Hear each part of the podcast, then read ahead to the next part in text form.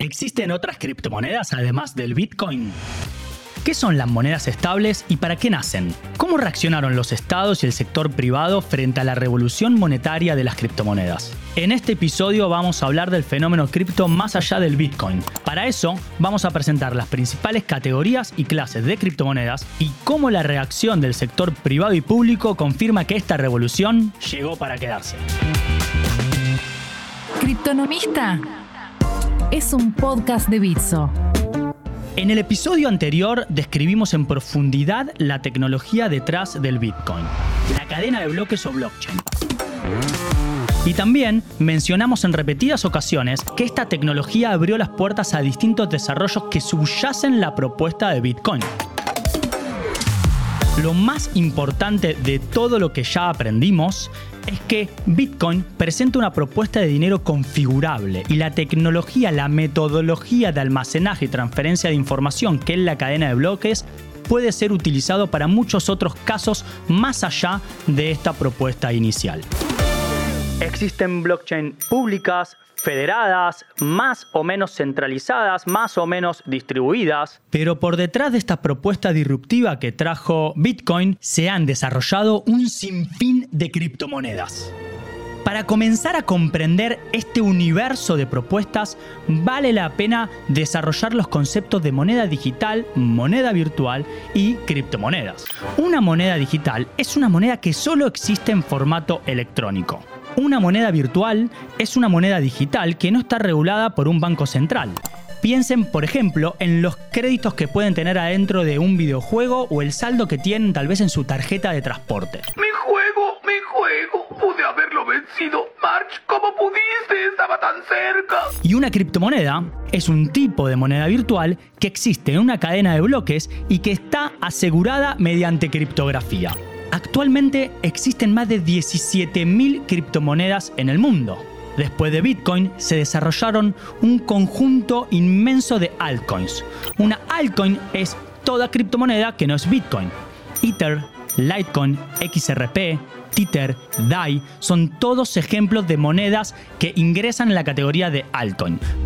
Pero todas ellas tienen una propuesta distinta, diferente. En el universo de altcoins encontramos distintas clases de criptomonedas. Algunas criptomonedas vienen a realizar propuestas para cambiar lo que son las estructuras de pagos, otras para desarrollar productos financieros de crédito de ahorro, otras para directamente proponer ideas o metodologías novedosas en el mundo del entretenimiento y los medios de comunicación. Sin duda, la industria de pagos, que es la más dinámica y la más relevante del sector financiero, es aquella en donde se encuentran los avances más desarrollados en este nuevo universo de criptomonedas ya sean pagos minoristas, pagos internacionales, a través de criptomonedas que mantienen una paridad fija frente a algún tipo de activo de reserva como el dólar, o otras propuestas de criptomonedas que sí son 100% anónimas, lo que encontramos es una disrupción absoluta del sistema monetario. Sin dudas, una clase de criptomonedas que le dio un énfasis enorme al fenómeno y a la revolución cripto son las monedas estables o stablecoins. Esta clase de criptomonedas nace en el año 2014 con el propósito de minimizar o directamente eliminar la enorme volatilidad del sector cripto. ¿Por qué queremos una moneda estable o una stablecoin? Eso, eso, eso, eso, eso, eso. Bueno, como vimos en el primer episodio, todas las monedas fiduciarias adolecen de algún tipo de pérdida de valor, de inflación, algunas más y algunas menos. Argentina debe devaluar su moneda para pagar sus deudas.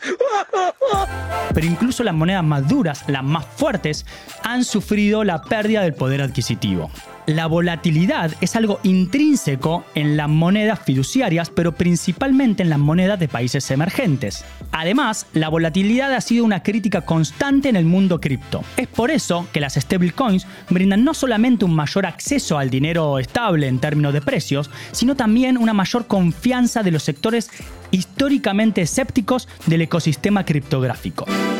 Existen distintos tipos de stablecoins. No hay una única manifestación de ninguna de las propuestas que vayamos a ver en el mundo cripto. Algunas monedas estables son estables porque mantienen una paridad frente a una moneda fiduciaria, el dólar, el euro o cualquier otra. Algunas otras mantienen una paridad fija porque utilizan criptografía y algoritmos que administran la oferta y demanda de manera automática. Y hay otras que mantienen una paridad fija respecto a commodities, como por ejemplo el petro en Venezuela. Sin duda, la más importante en términos de capitalización, Tether y USDC. Pero hay otras iniciativas como por ejemplo DAI que han llegado al mercado en el año 2017 y que permitieron desarrollos que fueron fundamentales para verticales propias del sector cripto como son las finanzas descentralizadas. Tranquilos, no se preocupen, vamos a desarrollar todos estos conceptos en episodios posteriores.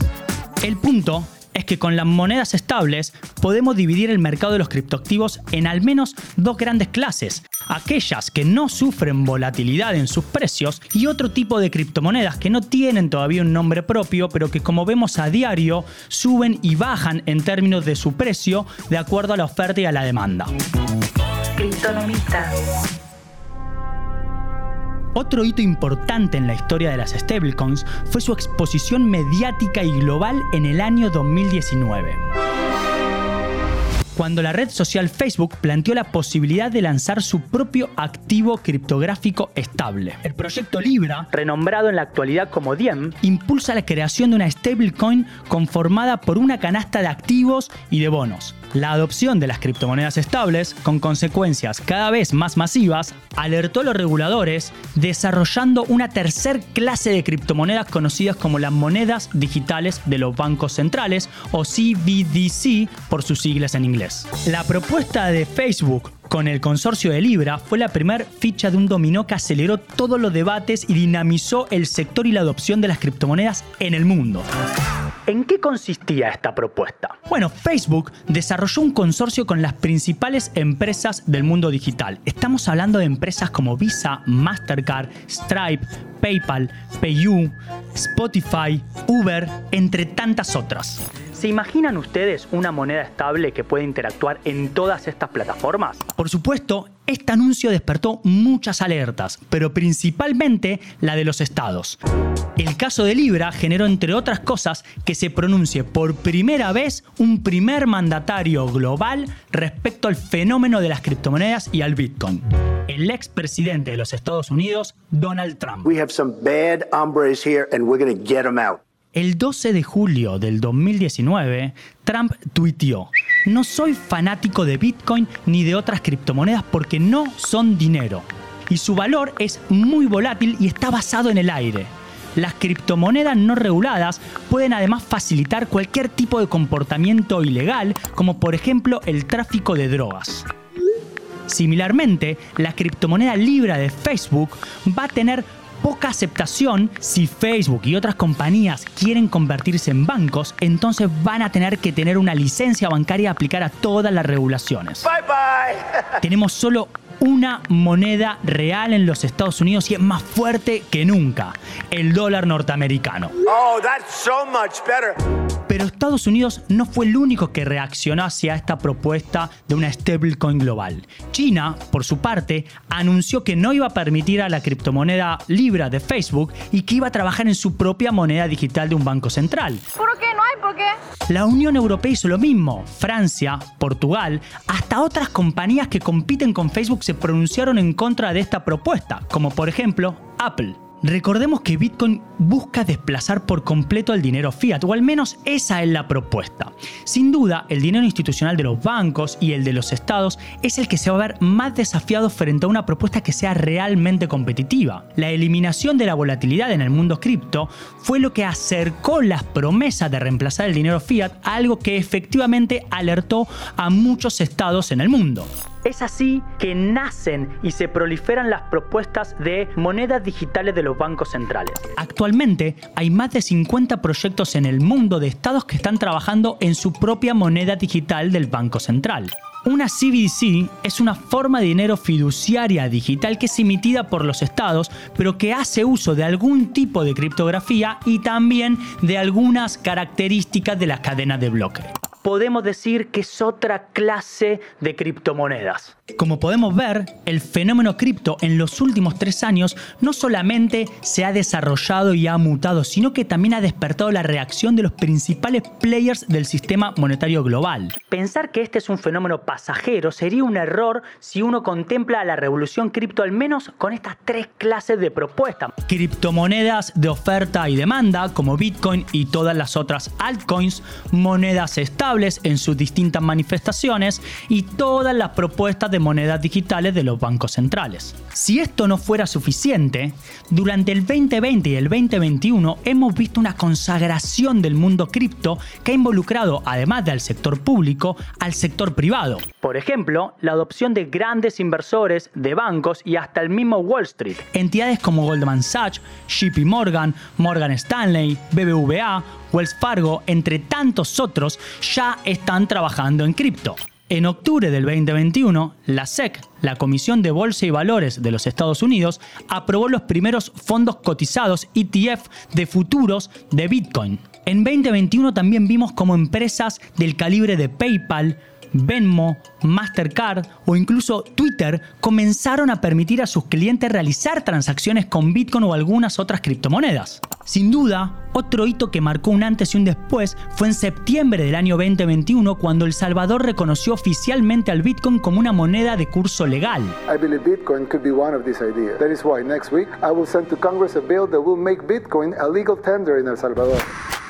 Además, en otras latitudes encontramos cómo los gobiernos avanzan en una regulación que en cierta forma trata de encontrar unas reglas del juego un poco más claras a toda esta disrupción. Algunas de estas posturas no beneficiaron particularmente al precio de las monedas de oferta y demanda. Por ejemplo, en octubre del 2021, China prohibió la minería de criptomonedas, generando muchísima volatilidad en el mercado de las cripto. Es así como llegamos a nuevos récords históricos de precios y de valores de mercado en todas las criptomonedas.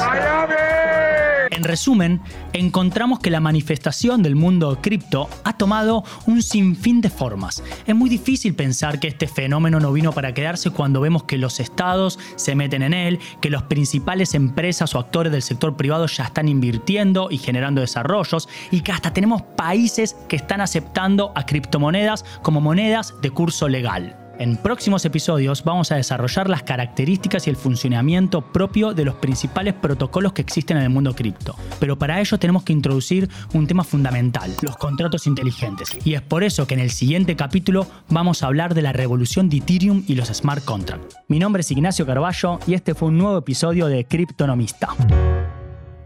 Acabas de escuchar Criptonomista, el podcast de Bitso. Dale seguir al canal y entérate de cada capítulo cada semana.